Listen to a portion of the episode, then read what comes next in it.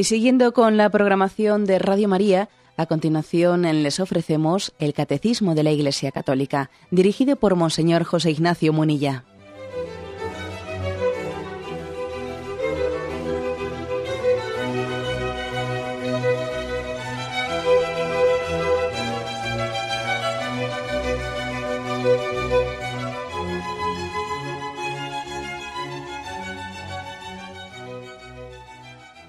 Cordial saludo a todos los oyentes de Radio María. Un día más, con la gracia del Señor, proseguimos el comentario del Catecismo de nuestra Madre, la Iglesia. Bueno, y hoy, como hacemos de vez en cuando, pues hacemos un programa especial dedicado íntegramente a las preguntas de los oyentes. Lo solemos hacer cuando hemos terminado algún capítulo y dentro de la primera mm, parte del del catecismo en la que nos encontramos, hemos terminado la primera sección. La primera parte es la profesión de fe. Bueno, pues eh, la primera sección tenía como título Creo, creemos. Y dentro de esa primera sección, la verdad es que es un pequeño lío, porque son parte, sección y capítulos. Bueno, pues eh, la primera sección, el primer capítulo, tenía como título El hombre es capaz de Dios el segundo, Dios al encuentro del hombre, el tercero, el tercero, perdón, que estoy pasando las páginas según lo voy encontrando. ¿eh? Tercero, la respuesta del hombre a Dios. ¿eh? Y ahí concluimos. Bueno, así al terminar la primera, ¿eh? la primera sección, que es la que tiene como título Creo, creemos, y antes de pasar a la segunda, que es ya la de la profesión de la fe, el símbolo de la fe, en la que ya vamos a ir explicando el credo artículo por artículo. ¿eh? En, esa segunda sección, pues iremos diciendo, creo en Dios Padre Todopoderoso y vamos a ir adentrándonos ya en cada una de las fórmulas de la fe. Bien, hemos quedado pues, antes de iniciar, el punto 185. Y combinamos en este programa del Catecismo de la Iglesia Católica tenemos la costumbre de combinar las explicaciones con vuestras preguntas. Preguntas que eh, a veces, bueno, es, el ideal, ¿no? Que estén referidas específicamente a lo que sean, a lo que se ha expuesto. Pero también, eh, pues, preguntas que aunque no se hayan expuesto eh, en ese mismo programa, estén relacionadas con otras cuestiones de fe, etcétera. Y especialmente estos programas íntegros de preguntas de los oyentes que de vez en cuando hacemos nos sirven también para que eh, el espectro de nuestras preguntas, de nuestras intervenciones, pues sea más amplio. Bueno, pues eh, sin más vamos a poner un momento un momento de música y quienes deseen llamar para hacer formular sus preguntas, como siempre pueden llamar al teléfono, ese teléfono que ya no lo sabemos de memoria, 917 107 700. 917 107 700.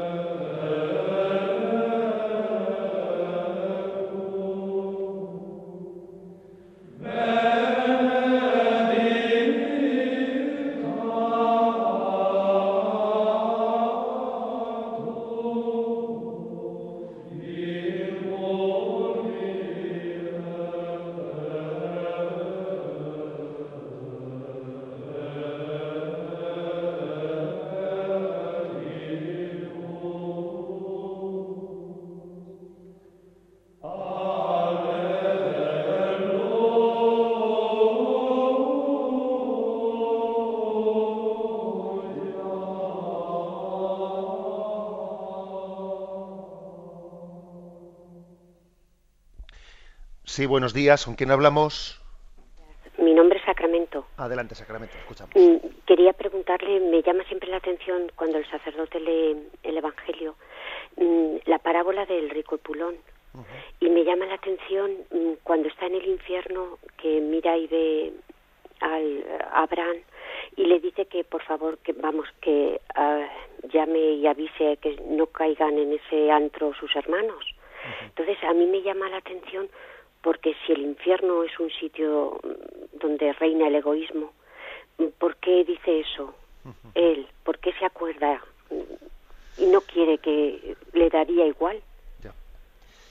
Pues mire usted, su, su pregunta, eh, su pregunta es, es interesante, porque también eh, su pregunta nos sirve un poco para, para hablar de lo que es un poco un, un género literario. Obviamente, esa parábola del pobre Lázaro, eh, el rico de Pulón no, no viene estrictamente en el Evangelio, eh, que el rico se llamase Pulón, pero la tradición eh, pues así le ha designado el pobre Lázaro y el rico de Pulón. Bueno, es una parábola que utiliza pues imágenes, ¿no? Pues mándame un- primero pide una, una gota de agua que le refresque, también es una imagen. también como, como es obvio, como es obvio, eh, también esa especie de diálogo desde, desde el infierno hasta el cielo que están enviándose mensajes, también es una imagen. ¿eh?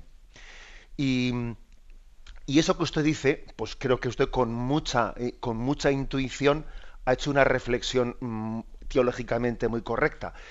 Obviamente, quien está en el infierno, que está en un estado de obcecación, obcecación en su egoísmo y en su maldad, lo propio, lo propio de Satanás y de aquellas almas que están ganadas por él es casi tener una fruición en el mal. O sea, es decir, eh, me, me complazco en que otros caigan conmigo. ¿eh? Lo propio del mal es eh, la, la obcecación, como, ojo, que a veces también ocurre en esta vida, que es un signo de que la maldad nos está ganando el corazón.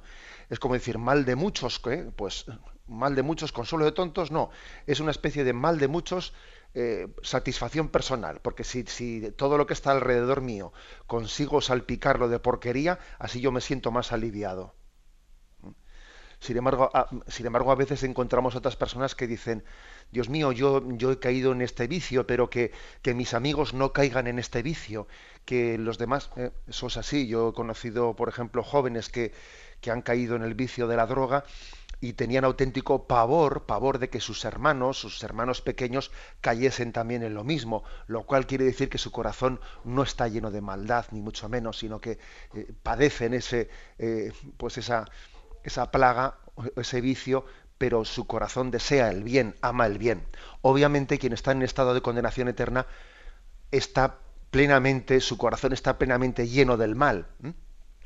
Y por lo tanto, eh, esa, esa invocación que hace que hace el rico Epulón condenado pidiendo que, mm, que llamen a sus hermanos, ¿no? Eh, es un genio literario. Lo, lo que la parábola le interesa, le interesa mm, destacar, ¿eh? destacar es la respuesta que le dan a esa pregunta. Ahí tienen a Moisés y a los profetas que les escuchen.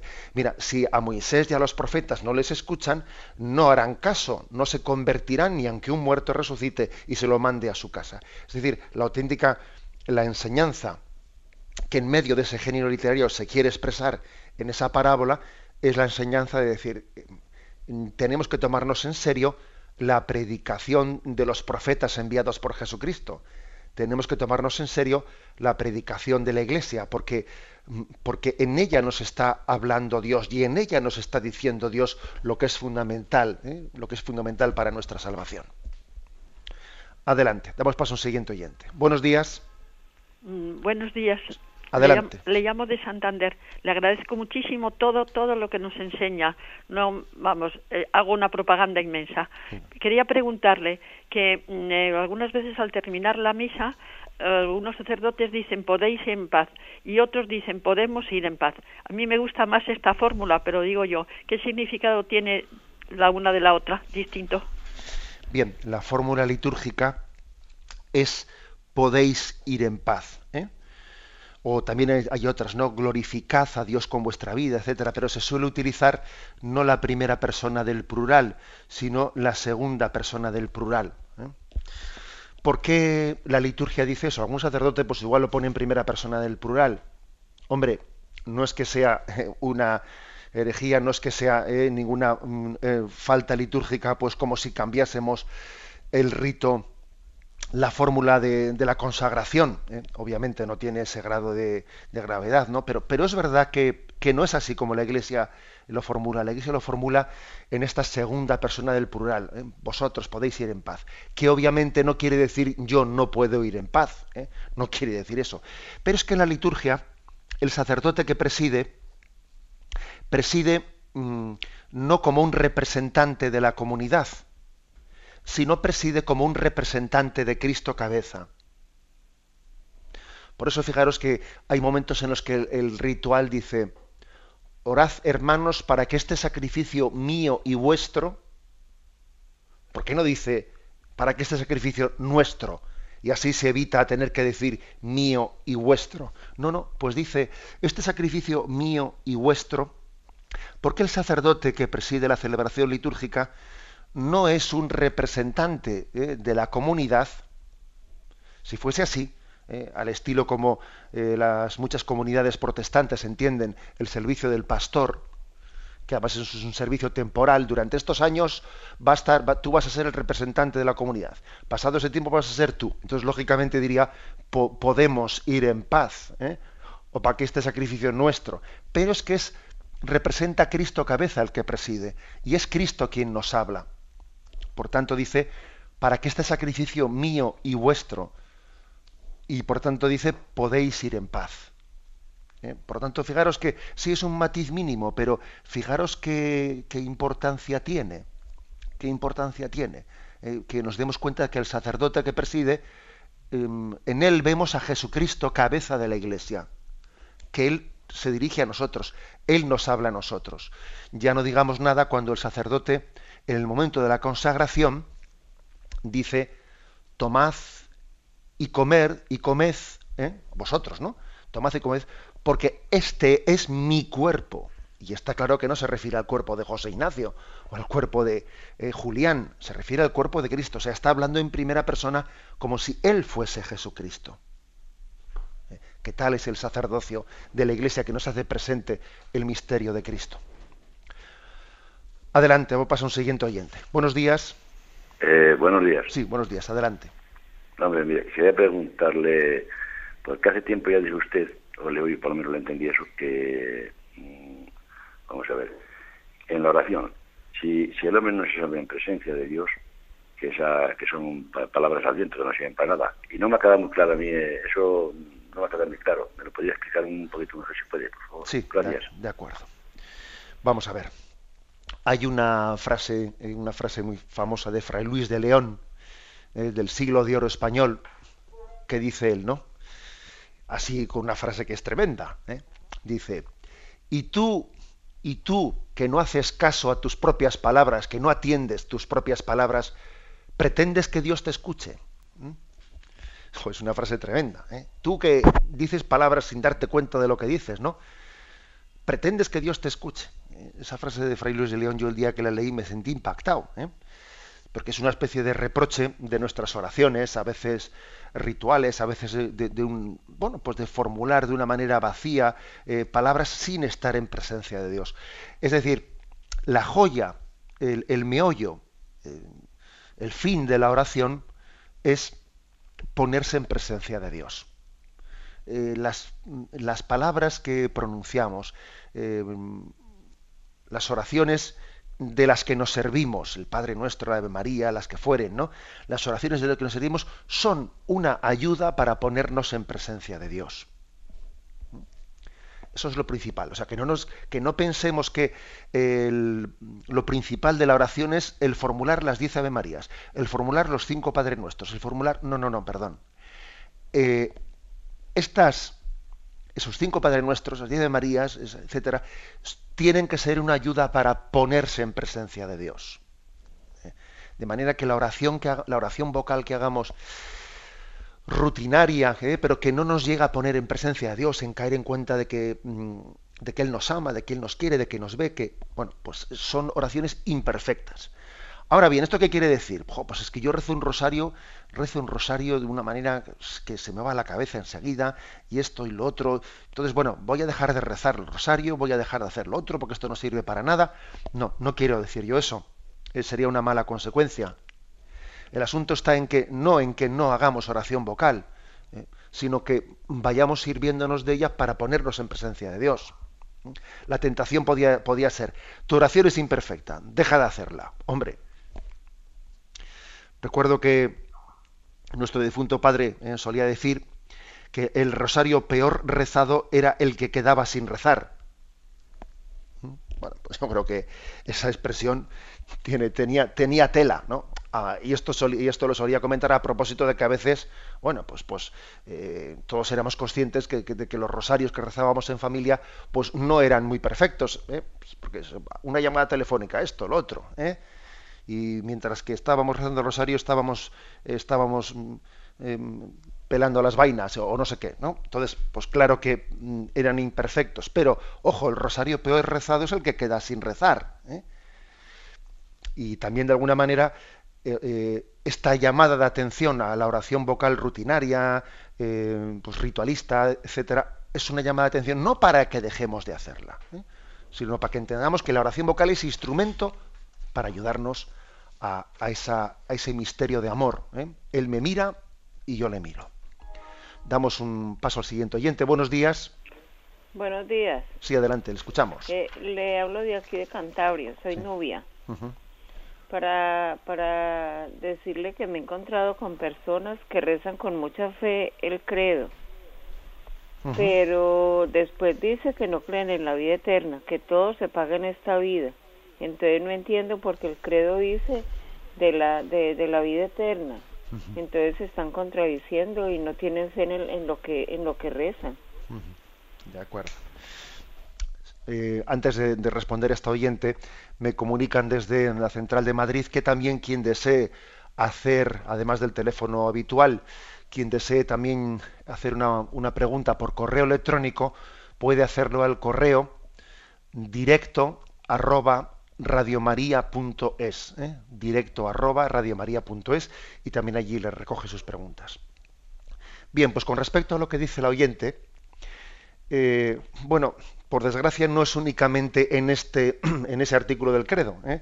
es decir, es frecuente que, en nuestra cultura exista una conciencia de ser creyente, pero creyente a la carta. Creyente a la carta. Ya sabéis que se dice, ¿Usted qué quiere comer, el menú o a la carta? Claro, y el menú es lo que hay. ¿eh? Y a la carta es lo que tú elijas. No, mire usted, nosotros los católicos no, no creemos a la carta, creemos en el menú, perdón. ¿eh?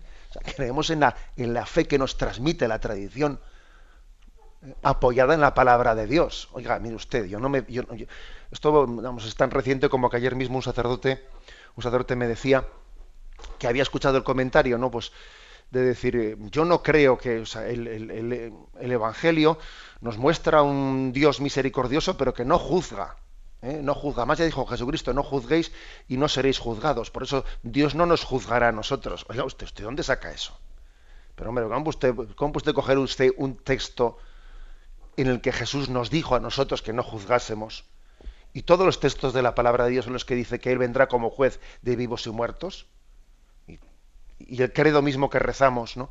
en, lo que, en el que profesamos que vendrá como juez de vivos y muertos. O sea, es decir, que es que tenemos una tendencia a seleccionar los artículos de fe para ver cuáles son políticamente correctos y cuáles son políticamente incorrectos.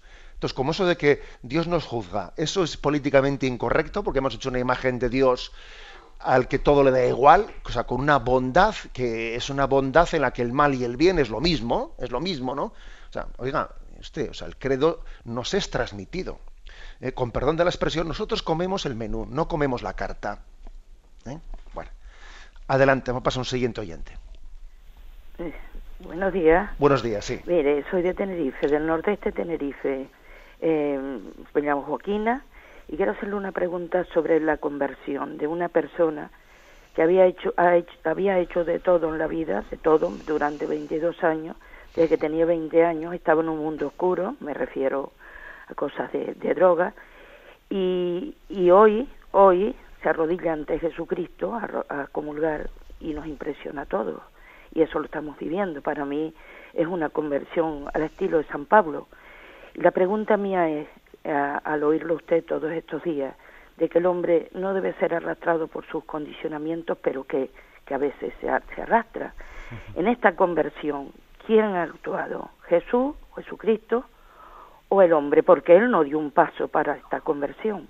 Esto vino, esto vino del cielo. Estuvo internado varias semanas en un hospital y esto mm, vaya para muchas madres que están rezando noche y día por sus hijos, en la cual me incluyo, eh, mm, es algo impresionante. Mi pregunta es, ¿quién ha actuado aquí?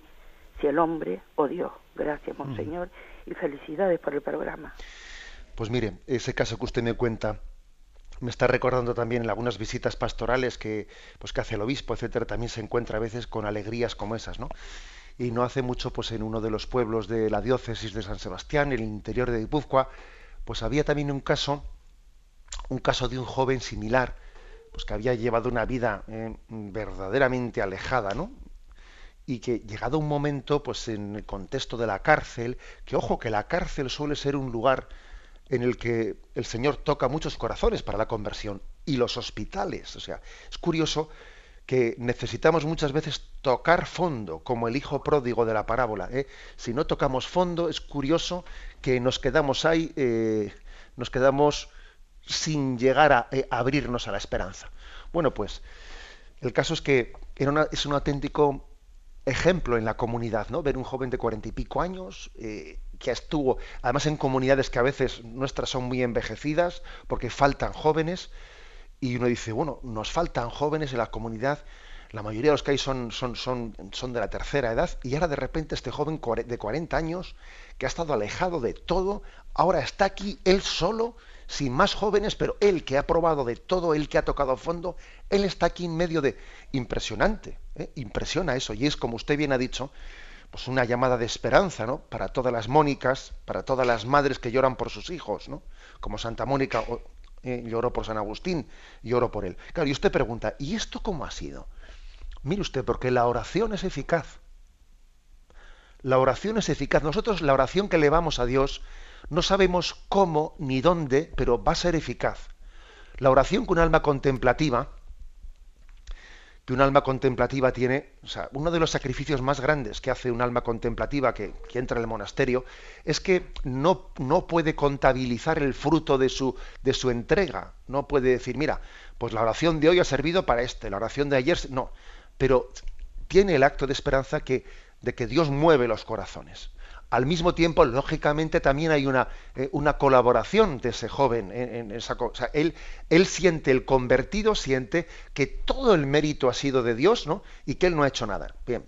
Pero bueno, pero Dios sabe que, que, que él ha querido solicitar también, ¿no? La, la apertura del corazón de esa persona, que casi no tiene ni conciencia de que haya colaborado, ¿no? Pero, pero es cierto que también ha sido necesario porque muchas veces el Señor llamó a ese corazón de ese joven y no le abrió. Y sin embargo, en este momento determinado, abrió ¿eh? las puertas a que Cristo entrase ¿no? y cambiase la vida. Pues es verdad, ¿no? Hay muchas historias de conversiones de las que no salen en los periódicos, de las que, pero que sin embargo son preciosas y gozosas. ¿no? Aquí en Radio María tenemos el privilegio de que nos lleguen ecos y noticias de, estas historias, ¿eh? historias de gracia. Damos paso a un siguiente oyente. Buenos días. Sí, hola, buenos días. Sí, adelante. Mire, le llamo desde Segovia y mi pregunta era sobre el rezo del, rosario. Eh, bueno, pues a lo mejor por la falta de tiempo, por cantidad de circunstancias, ¿es igual rezarle haciendo antes, o sea, haciendo las cosas como ha comentado usted antes? o, o, es mejor rezarle de otra manera? Bueno, vamos a ver. Eh, pues obviamente siempre es mejor, siempre sería mejor rezar el rosario incluso ante el Santísimo, ante la Iglesia, en el sagrario. Ese sería el ideal. ¿eh? Siempre la oración hecha en la presencia de Jesús sacramentado es más perfecta. ¿eh? La oración hecha pues también de una manera recogida, etcétera, pues puede ser mejor, ¿no? He puesto el caso, el caso del, del sagrario, que es obvio, ¿eh? y también puede ser el caso de que uno dentro de su hogar, dentro de su casa, pues busque un clima, su pequeña, para entendernos, su pequeña capillita, ¿no? Su pequeño lugar de recogimiento. Mm, pero bueno, también a veces lo bueno es enemigo de lo mejor. ¿eh? Lo bueno puede ser enemigo de lo mejor. Y, claro, y muchas veces rezamos el rosario conduciendo, ¿eh? según vamos en coche, ponemos la radio o no, o, nos servimos de la radio o no, o lo rezamos en la cocina, según también hacemos una, una labor material, que, porque hay, un tipo de labores, pues estamos desgranando los guisantes. Bueno, pues estamos desgranando los guisantes, como es una labor mecánica, se puede, se puede hacer a la vez otra cosa. Entonces, ¿es incorrecto rezar el rosario según se desgranan los guisantes? Pues no, no es incorrecto.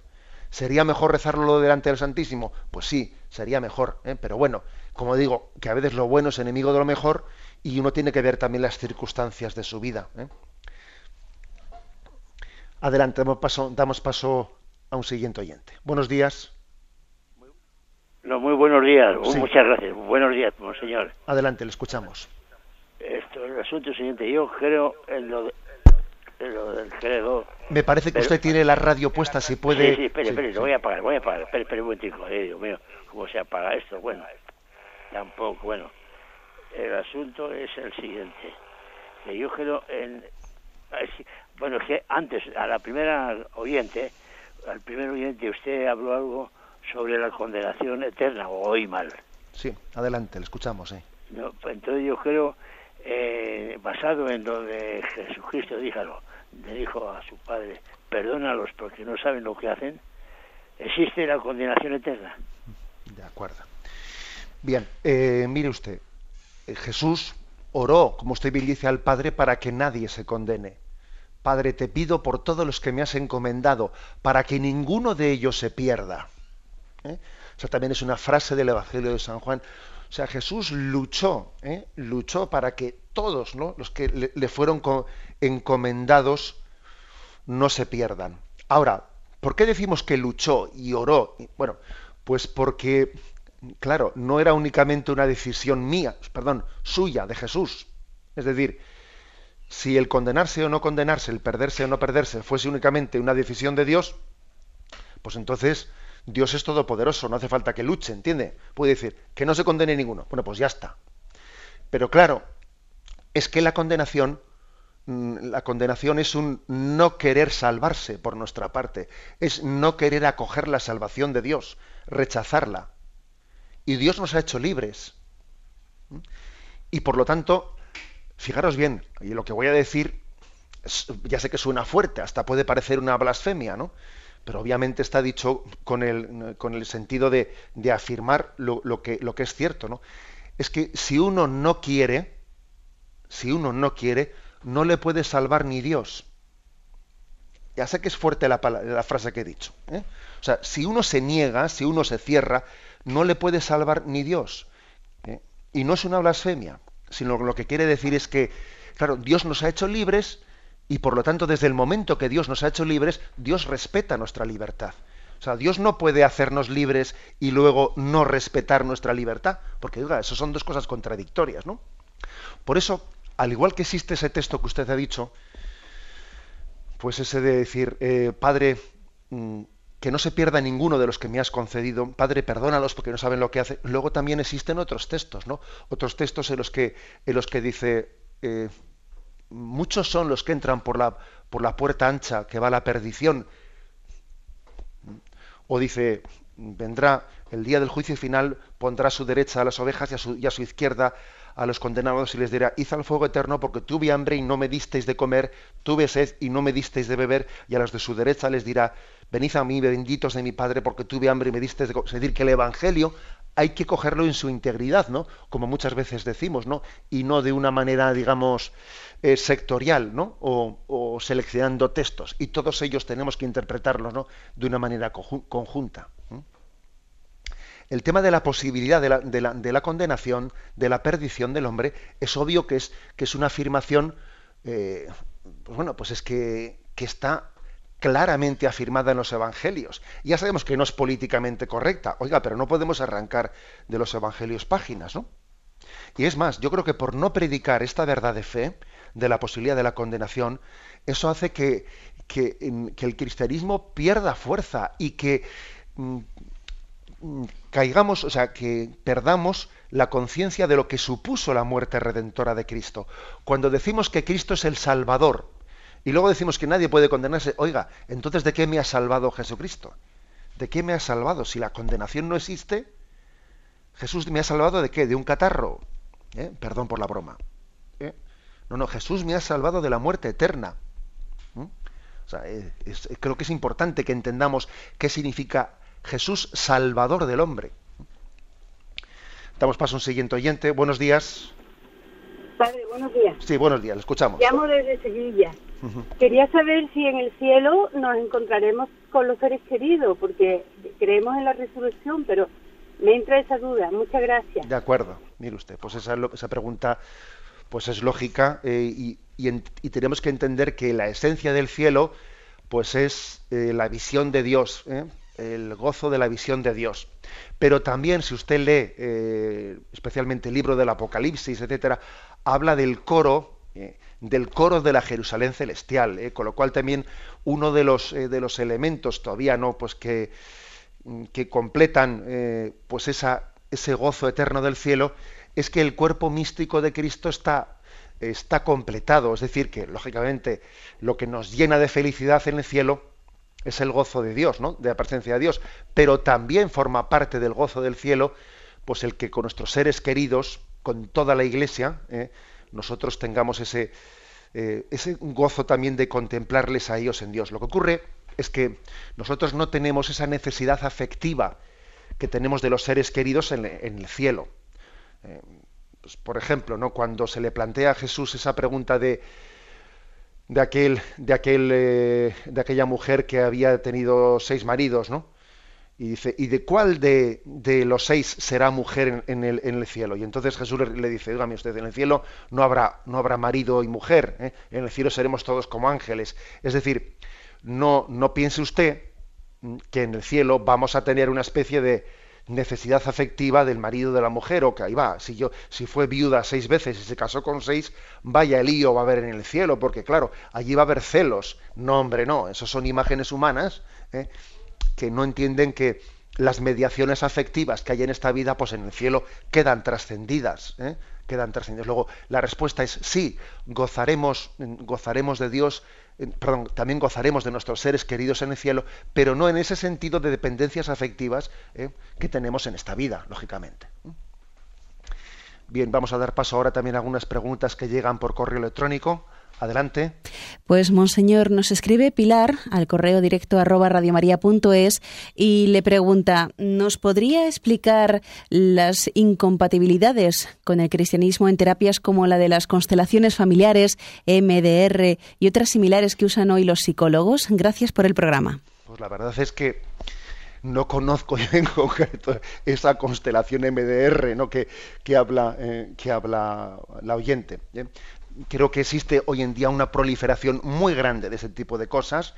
Y fijaros, os voy a decir que hace pocos meses todos los obispos del mundo hemos, hemos recibido una, eh, una carta de, de la Santa Sede pidiéndonos que cuidemos de que las casas de ejercicios espirituales, en las casas de espiritualidad de nuestras diócesis, no, se, no sean utilizadas para un tipo de terapias orientales, etcétera, eh, que sean una especie de, pues podríamos decir, sucedáneo de espiritualidad católica. ¿Mm? A veces esos sucedáneos incluso pueden ser totalmente incompatibles. No conozco el caso concreto en del que, por lo que a veces pueden ser expresamente incompatibles. ¿no? Y además también, aunque no lo sean, oiga, pues es que yo no sé si una casa de espiritualidad es el lugar para hacer terapias de controles mentales y de esto y del otro. Oiga, es que no, confundamos lo psicológico con lo sobrenatural. Lo sobrenatural es algo totalmente superior y distinto a lo psicológico. ¿eh?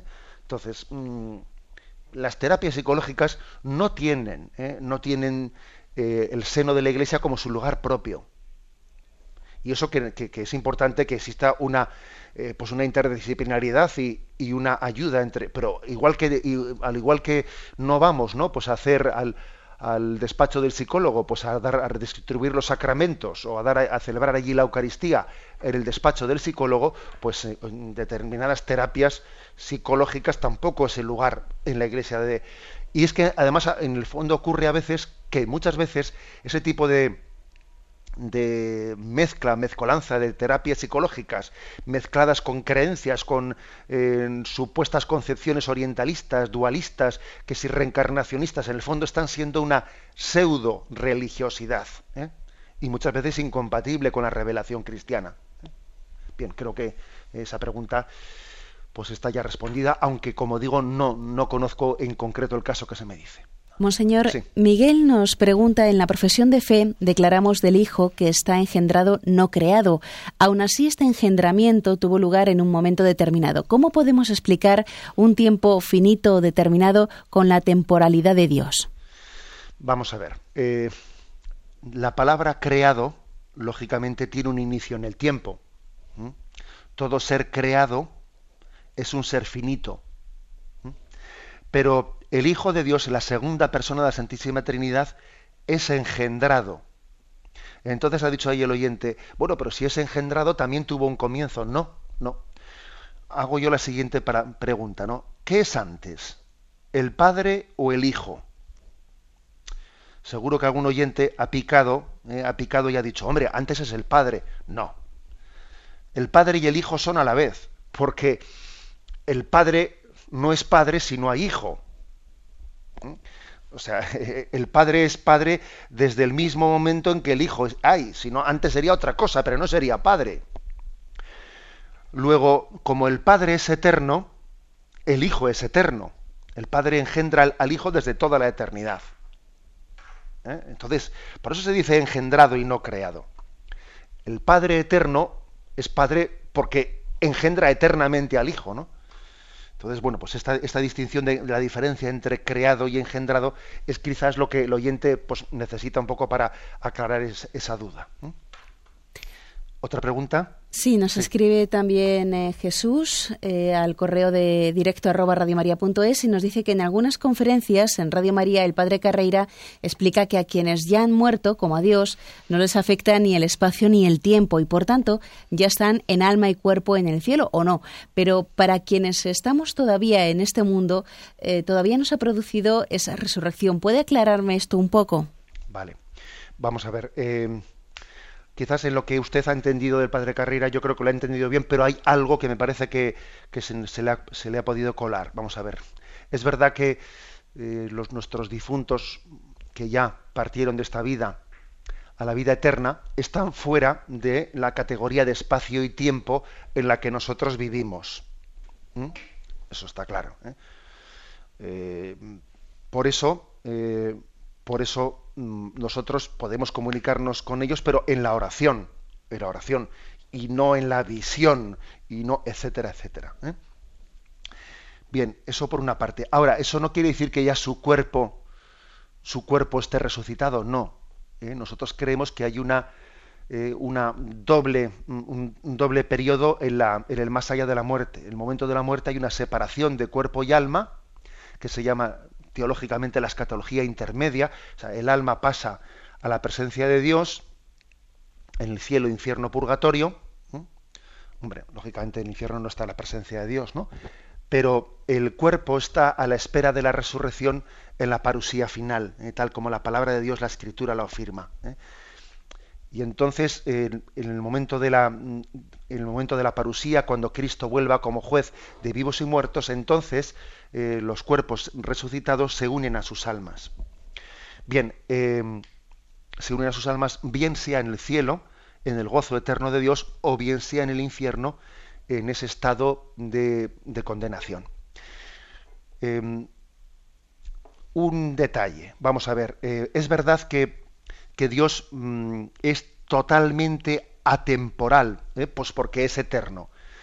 Nosotros, nosotros mm, cuando, cuando fallecemos entramos en esa dimensión fuera del espacio y del tiempo, pero nosotros no, ¿cómo voy a decir yo? No podemos decir que somos, que tenemos el, mismo tiempo de eternidad que Dios. O sea, en nosotros sí hay, una, hay un, cierto tiempo después de la muerte. Es lo que la teología clásica en el, el medievo habló del Evo, Evo, el, tiempo del, del, más allá, o que la teología moderna por ejemplo, el que, pues el, que fue vamos, el cardenal Ratzinger, entonces actual papa, él escribió un, libro en el que hablaba del tiempo antropológico. Es decir, existe también un, un cierto tiempo, tiempo más allá de la muerte. Porque, por ejemplo, un alma que intercede delante de Dios, intercede delante de Dios, pues tiene un antes de interceder y un después de interceder. Ciertamente el tiempo que tendrá un alma en, el cielo no va a ser un tiempo de 24 horas, 24 ¿eh? horas y 60 minutos cada hora. No, es otro concepto de tiempo. No es un tiempo como el nuestro, ¿no? Pero tiene un cierto tiempo. ¿eh? Porque, por ejemplo, a veces se ha dicho, claro, pero si, si uno cuando muere ya está en la eternidad, pues entonces el día de su muerte es el día de la resurrección final, porque ya, claro, pues eh, ya no hay tiempo. Luego, el mismo momento en que muere, resucita. No, mire usted, no, no, no nos equivoquemos, porque usted está aplicando el concepto de eternidad de Dios a los hombres. Y no, nosotros tenemos una eternidad, pero distinta, participada, en la que hay, una, un, hay un antes y un después. Hay un antes y un después. ¿eh? Entonces, eh, sí, usted ha entendido bien al padre Carreira, pero quizás también haya faltado algún concepto un poco por, eh, por, por, completar. El momento en que fallecemos, entramos en la eternidad. Una eternidad no exactamente igual que la de Dios. El alma se separa del cuerpo. El alma entra a la presencia de Dios y es juzgada en el juicio particular. Y cuando Cristo vuelva como juez de vivos y muertos, entonces nuestros cuerpos resucitarán. Hasta entonces los que están en el cielo están solamente en el alma, a excepción de la Virgen María, que está en alma y en cuerpo, porque fue asunta a los cielos en cuerpo y alma. ¿Mm? Bueno, damos paso a un siguiente oyente. Mm, buenos días, padre. Sí, buenos días, escuchamos. Mire, quería comentarle, mm, bueno, que vamos, que a mí me parece que es que hay muy poca predicación de los novísimos y a veces muy mm, predicada de muchas maneras distintas, que, mm, que a veces los fieles me parece a mí que es que no, se, no es que se hagan su religión a la carta, sino que a veces se predica a la carta. Y le voy a comentar, el otro día pues mm, hablando con unas amigas, pues mm, estas amigas pues van a oír predicaciones de sacerdotes y mm, yo voy solo a mi parroquia, ¿me entiendes? En fin, estas amigas pues me comentaban de que hablando de estas cosas, de que el vamos, de que Jesucristo no nos va, no nos va a juzgar después de la muerte, ¿eh? que somos nosotros mismos los que nos juzgamos, o sea, que nuestros hechos, Dios Jesucristo no nos va a juzgar mm, de nuestros hechos después de la muerte, sino que nuestros hechos somos nosotros mismos los que nos juzgamos mm, y, iremos mm, a un sitio o iremos a otro porque nosotros queremos. Porque si nuestros hechos no son buenos, no vamos a querer, vamos no vamos a querer ir con Jesucristo. ¿no? Perdone, que le y que y que incluso cuando el alma pues mm, está mm, va, a un sitio bueno como que va tiene que pasar por, por, muchos estadios como por poco a poco como que va llegando a, al cielo poco a poco después de pasar por muchos estadios y a mí eso me sonaba como si fuera la migración de las almas como Mm, creencias que no son cristianas. No sé si estoy en lo cierto, padre, o no. De acuerdo. Bien. Bueno, yo creo que usted ha sido muy intuitiva cuando ha dicho eso de que a veces el problema no es que los que los fieles crean a la carta, sino que también los predicadores predican a la carta. Me parece que en eso que usted ha dicho tiene una gran razón, ¿eh?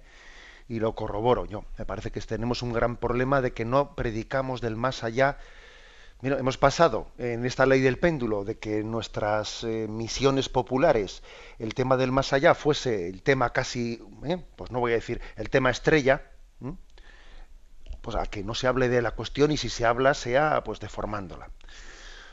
Bien, pero mm, igual con respecto a, ese, a, esas comunicaciones que, que si sus amigas habían escuchado en algunas predicaciones, yo igual haría haría una distinción entre las dos cosas. Vamos a ver. ¿eh? Con respecto a eso de que a, esa especie de purificación poco a poco hasta llegar a, a Dios, si se entiende por eso el misterio del purgatorio, bien, estoy de acuerdo. Es decir, si se entiende por ello que el misterio de que tenemos que tener en, una purificación en la que poco a poco, en esa purificación, el hombre mm, se va mm, abriendo al amor de Dios de manera que se capacita para la visión beatífica, etcétera, entonces estoy de acuerdo. Ahora, si se entiende eso como pues una especie de teorías de migraciones de almas y cosas por estilo, pues, obviamente lo rechazamos. ¿eh? Entonces, bueno, había que ver qué se está. Yo creo que es importante que utilicemos nuestros lenguajes propios, porque es que, claro, a veces utilizamos unos lenguajes. Eh, bueno, pues, ¿por qué no hablamos eh, del purgatorio? Pues hablemos de él que nos haremos menos líos. ¿eh? Y así sabemos si estamos hablando de unos conceptos cristianos o estamos hablando de unos conceptos que son ajenos, ¿no? Ajenos a nosotros. Ahora, también dice el Evangelio al buen ladrón, hoy estarás conmigo en el paraíso. Es decir, también es posible la contemplación de Dios inmediata en el momento de la muerte sin la necesidad de estados, estados intermedios de purificación. Eso es posible. ¿eh? O sea, por lo tanto, el que diga que en el momento de la muerte no puede el hombre contemplar directamente a Dios, sino que necesariamente tiene que pasar por estados intermedios, esa verdad, esa fe no es católica. ¿eh? La fe católica afirma que el alma que, que muera eh, en gracia de Dios y perfectamente purificada de sus pecados, entrará inmediatamente a la contemplación de Dios.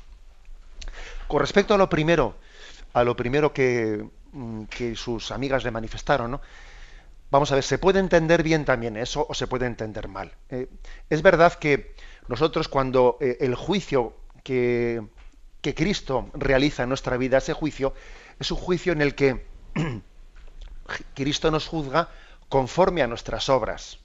Entonces, si, por ejemplo, el juicio de condenación, el juicio de la posibilidad de que el hombre tenga unas obras, ¿no? que tal y como Cristo dice en varias parábolas del Evangelio, pues eh, es rechazado ¿no? a la salvación. Sin embargo, ese, digamos, no es la falta de misericordia del juez la que nos impide la salvación. No es que el juez haya estado duro y como el juez ¿eh? es de manga estrecha, entonces por eso no puedo salvarme. No, es que son mis propias obras, son mis propias obras las que me incapacitan. ¿no? Por eso el, catecismo de la Iglesia Católica, en el capítulo de la condenación eterna, hay un momento en el que habla del término de la autoexclusión. O sea, nosotros mismos nos autoexcluimos. O sea, en ese sentido, eh, eso es cierto. Son nuestras propias obras las que nos eh, nuestras propias obras malas las que nos impiden recibir la misericordia de Dios. eso quiere decir que cuando Jesucristo nos dice, nos juzga, es juez nuestro, es juez, Él lo que está haciendo con su juicio es corroborar, corroborar de alguna manera la libertad del hombre que se abre a la misericordia de Dios o se cierra a la misericordia de Dios. Cristo es juez. Pero claro, no es un juez al margen de, no, sino que claro, Cristo, al que se cierra la gracia de Dios, está de alguna manera dramáticamente respetando su libertad y entonces el juicio de condenación coincide con el respeto dramático de la libertad de esa persona que se condena. Y el juicio de salvación, ven a mí, ven a la salvación eterna, coincide también con el, el, alma que se abre a la gracia de Dios y pide misericordia. O sea, que puede ser correctamente entendido, ¿eh? eso que usted eh, ha, propuesto. Damos paso a una siguiente llamada. Buenos días. Muy buenos días, don, señor. Adelante. Mire, hace unos días hablaba usted de, las, de los matrimonios, el que se casan entre viudos, que tienen que dejar la, la pensión. Y por la ley esta. Y yo a mí me parece que esta ley es injusta. Y no sé si las leyes injustas hay que hay que acatarlas o no. Porque claro esta ley va en contra del matrimonio porque hay muchos muchas parejas que se juntan y viven juntos no se han casado y siguen cobrando la pensión. A esos no se las quitan. A ver qué le parece Bien, bueno, claro, eh, la ley, echa la trampa, ¿no? Pero el hecho de que se pueda hacer la trampa no quiere decir que la ley, eh, que la ley en sí eh, haya que derogarla. Yo sí soy de la opinión de que debería de haber una ley, ¿eh? una ley en la que mm, hubiese más posibilismo, porque por ejemplo esta ley dice que cuando dos viudos eh, se casan y reciben la cada uno de ellos cobra la pensión mínima, en ese caso no pierden esa pensión si es mínima. Ahora, si es algo mayor que la mínima, ya la pierden, ¿no?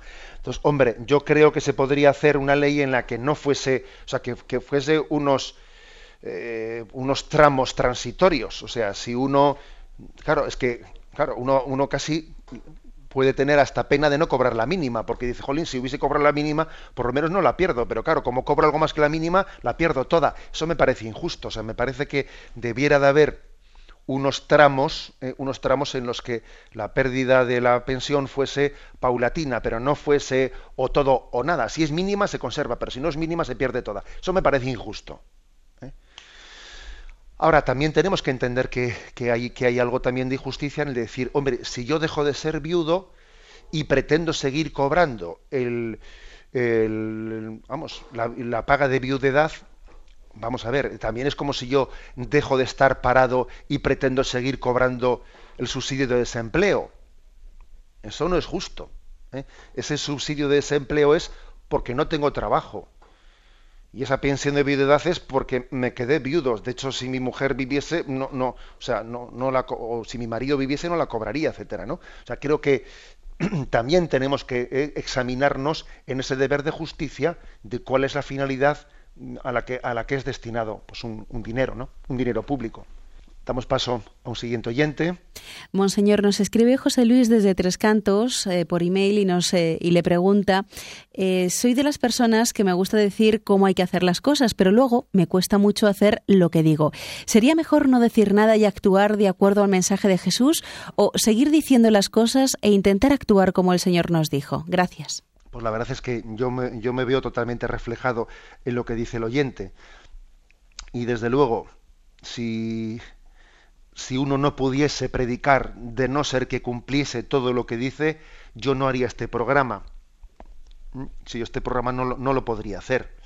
No lo podría hacer porque yo evidentemente cuando predico lo que predico en este programa no me estoy predicando a mí mismo, ¿eh? predico el ideal de Jesucristo siendo consciente no sabéis cuántas veces yo cuando predico alguna cosa en mi interior digo, José Ignacio, yo esto va por ti y esto va por ti, porque soy consciente de que muchas cosas de las que predico yo no las vivo plenamente. ¿eh?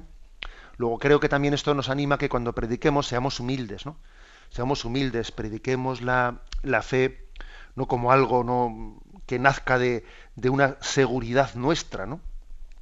De una seguridad como si yo mirase a los que son más débiles los mirase por encima del hombro, ¿no? Como si yo eh, o los despreciase. No, no. Yo creo que la predicación del mensaje de Cristo nos tiene que incluso llevar un poco a tener una confusión eterna, decir, Señor, ¿y a mí por qué me, por qué me eliges a mí para predicar este mensaje cuando yo, vamos, seguro que hay muchos oyentes eh, que son más santos que yo? O sea, yo creo que es importante que caigamos en cuenta que la predicación no nos predica a nosotros mismos, sino que le predica a Jesucristo. Y eso le pasa a un padre con un hijo, le pasa a un sacerdote, etcétera, etcétera. Damos paso a una siguiente llamada.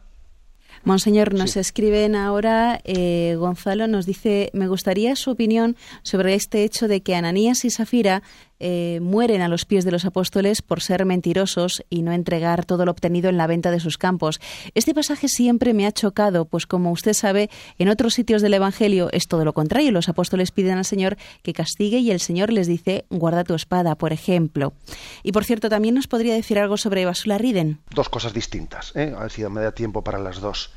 Eh, con respecto al pasaje de Ananías y Zafira. ¿eh? Ananías y Zafira, que es un pasaje de Hechos de los Apóstoles, que algún oyente, a ver si me da tiempo a buscarlo según, según hablo, pero vamos a ver, eh, el pasaje de, mm, que está en el capítulo 5 de Hechos de los Apóstoles, el pasaje habla de que, los, que existía la costumbre de la primera comunidad cristiana vender los bienes vender los bienes y ponerlos eh, y poner el dinero al servicio de la comunidad.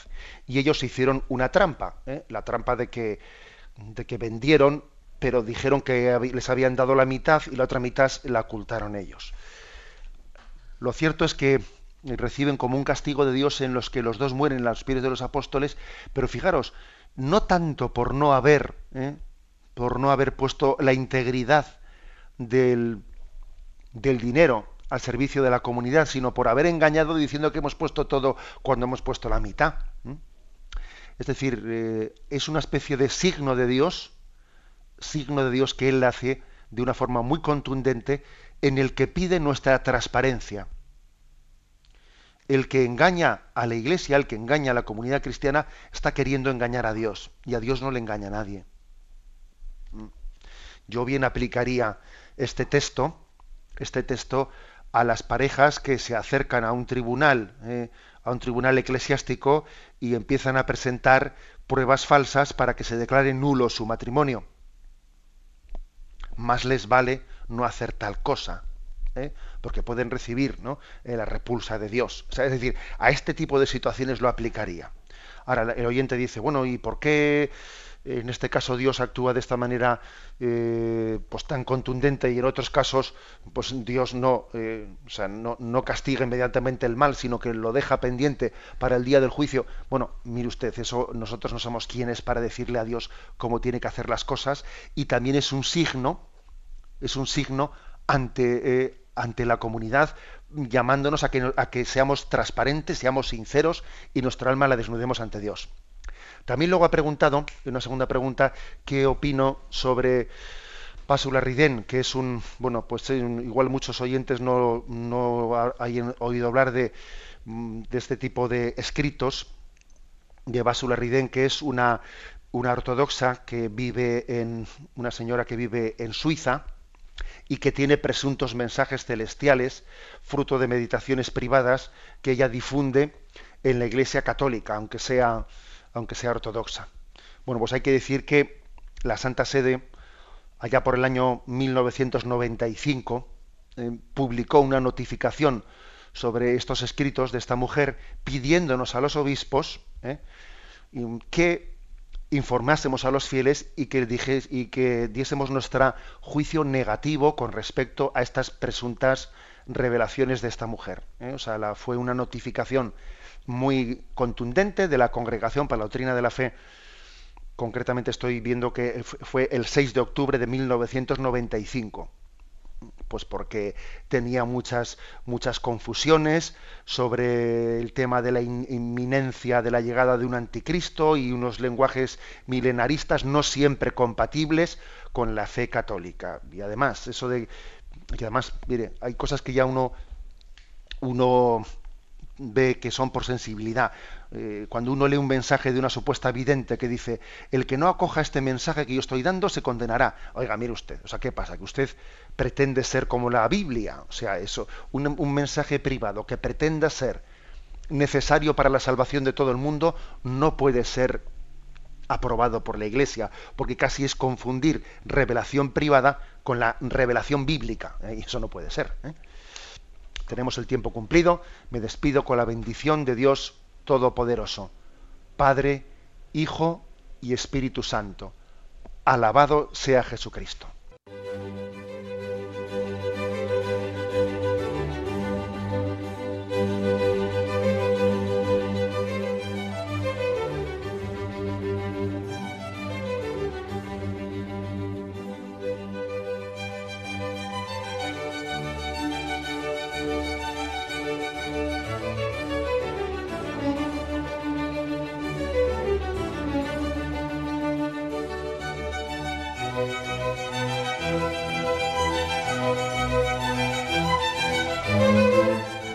Han podido escuchar en Radio María el Catecismo de la Iglesia Católica, dirigido por Monseñor José Ignacio Munilla.